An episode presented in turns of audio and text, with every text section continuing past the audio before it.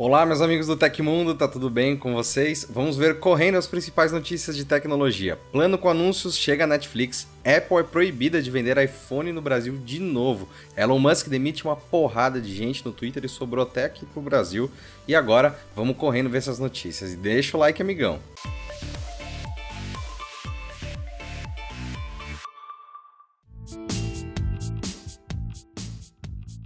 A venda de iPhones no Brasil sem carregador foi novamente suspensa Conforme relatou o Globo, nesta sexta-feira, a Apple Brasil está impedida de comercializar o iPhone 12, primeiro modelo a ser enviado sem o acessório na caixa. A decisão foi emitida pela juíza federal substituta Liviane Kelly Soares Vasconcelos, da 20 Vara da Seção Judiciária do Distrito Federal. Para a nova decisão, a juíza negou o mandado de segurança impetrado pela empresa contra a suspensão da venda dos smartphones. Ao Tecmundo, a Apple informou que vai recorrer da decisão. Superada em âmbito administrativo, a contradição apontada observa-se a ausência superveniente do interesse de agir e, consequentemente, a necessidade de extinção do presente feito. Assim, não havendo mais objeto útil a ser lançado na demanda, denego a segurança nos termos do que dispõe, decidiu Vasconcelos. De acordo com a Secretaria Nacional do Consumidor, a Senacom, a imposição também acompanha a cassação do registro e das vendas dos modelos que são vendidos sem um carregador na caixinha.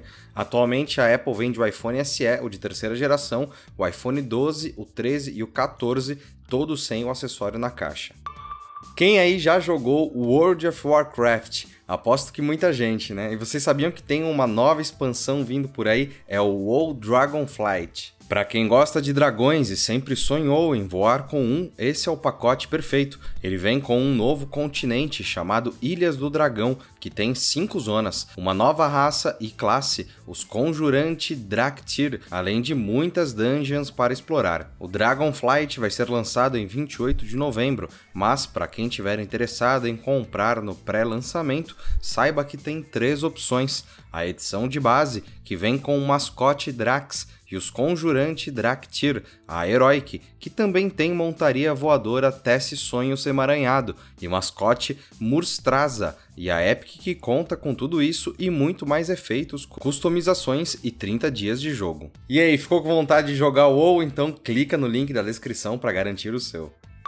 E a gente vem aqui falando há muito tempo que o Elon Musk, novo dono do Twitter, quer realizar muitas demissões e hoje elas acabaram acontecendo. O número é menor que o especulado anteriormente, dando conta de que 75% do quadro atual seria dispensado por ele, mas ainda assim considerável. A publicação revelou ainda que o mandatário da rede do Passarinho Azul quer promover uma mudança importante em relação à política de trabalho remoto adotada pela companhia. Aqueles que se salvarem de uma possível demissão deverão cumprir o expediente no escritório obrigatoriamente, segundo as fontes. A filial brasileira do Twitter também foi afetada pelas demissões causadas pela gestão de Elon Musk. Cerca de 150 funcionários foram mandados embora sem aviso prévio, de acordo com o Valor Invest. Um aviso dizendo dizendo que os cargos não eram mais necessários foi enviado por e-mail durante a madrugada. Além disso, os funcionários tiveram os computadores de trabalho bloqueados remotamente.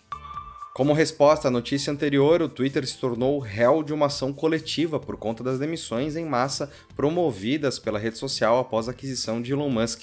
Conforme a Bloomberg, funcionários entraram com um processo no Tribunal Federal de São Francisco por descumprimento da lei de notificação de ajuste e reciclagem de trabalhadores dos Estados Unidos. A lei trabalhista norte-americana obriga empresas com 100 ou mais funcionários a enviar uma notificação sobre processos de demissão em massa. Para mais, o aviso deve ser realizado com 60 dias de antecedência. Os funcionários do Twitter pedem que o tribunal emita uma ordem que force a companhia a obedecer à lei trabalhista. Além disso, a ação pede à justiça que proíba que a empresa solicite que os colaboradores se opunham ao direito de contestar a demissão na justiça. Segundo Shannon Liz Riordan, advogada do grupo, a ação é uma tentativa de garantir que os funcionários estejam cientes que não devem renunciar aos seus direitos e que têm uma via para buscar por seus benefícios. Enfim, 3.700 colaboradores foram demitidos sem cumprir o aviso prévio estipulado pela lei trabalhista. Segundo o Washington Post, todos os funcionários foram orientados a ficar em casa e aqueles que recebessem uma mensagem da empresa no e-mail pessoal seriam dispensados.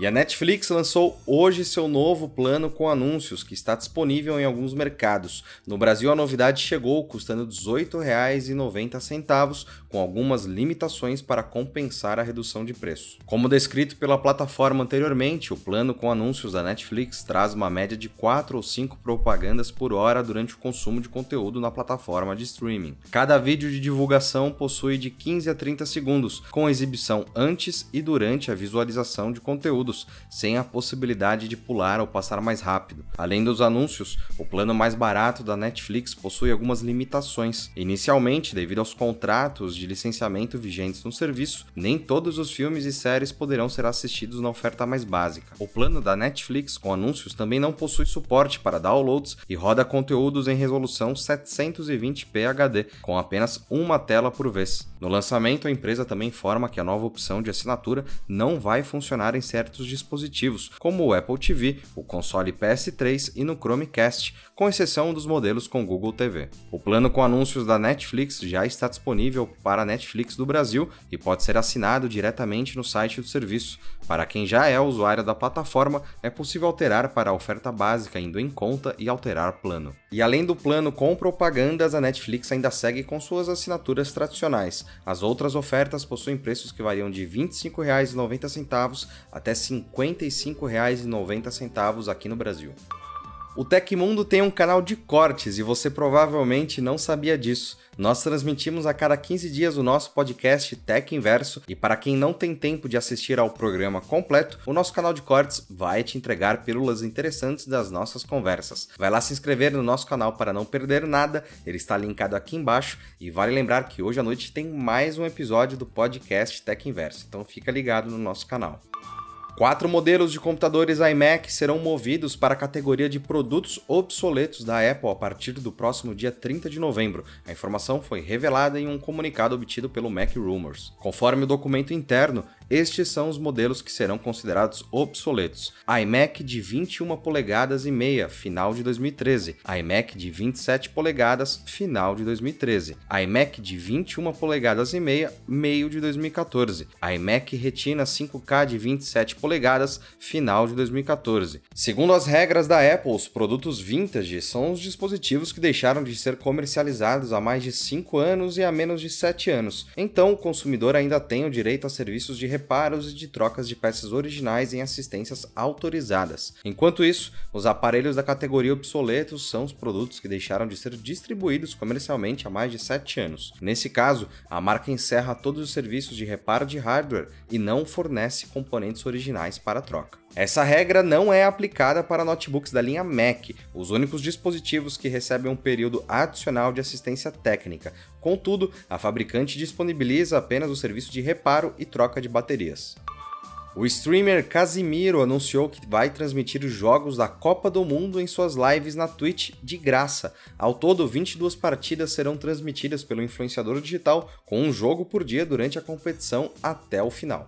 Para quem está de olho no Brasil, será possível acompanhar todos os jogos da seleção Canarinho com o Casimiro. O vídeo de divulgação da campanha, chamado Hashtag Copa no Casé, também conta com a participação de jogadores brasileiros, incluindo Vini Júnior e Richarlison. A transmissão de Casimiro promete garantir mais um meio para acompanhar a Copa do Mundo gratuitamente. Afinal, será possível assistir aos jogos online pela Twitch com o influenciador sem pagar nada. A maior competição de futebol mundial está cada vez mais próxima. Realizada no Catar, a Copa Copa do Mundo de 2022 começa no dia 20 de novembro, com encerramento previsto para 18 de dezembro. Com a participação de 32 países, a competição começa com a fase de grupos, passando depois para as chaves finais. Nesta etapa, as duas seleções que se saíram melhor em cada grupo se enfrentam em partidas únicas até que sobrem os dois finalistas.